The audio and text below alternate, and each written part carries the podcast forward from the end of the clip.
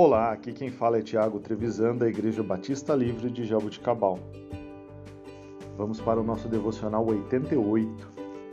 Texto de hoje, Eclesiastes, capítulo 4, versículos 9 e 10.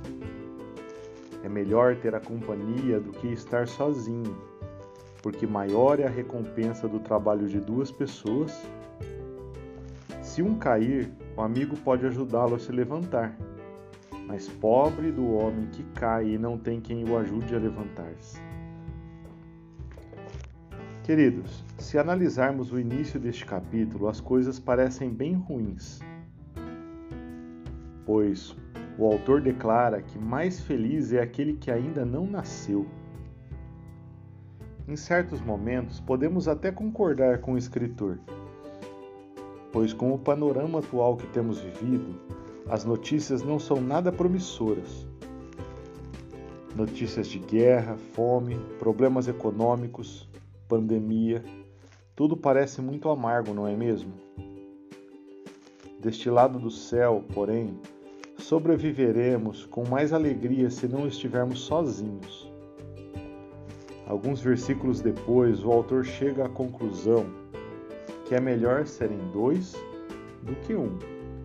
Neste caso, ele está dizendo do relacionamento conjugal. Deixados a sós, é muito mais difícil passar por dias tenebrosos e sair com uma boa, boa perspectiva para o restante da vida. Se tivermos ao nosso lado uma pessoa que nos ama, melhor ainda, pois podemos ouvir palavras de conforto e conselhos que nos erguem, e também assim nós fazemos. Algumas pessoas são chamadas a viver uma vida solitária. Porém, o Senhor é magnífico e prover, provê para estas pessoas amigos, confidentes, incentivadores. Lembro-me do exemplo que foi Barnabé para Paulo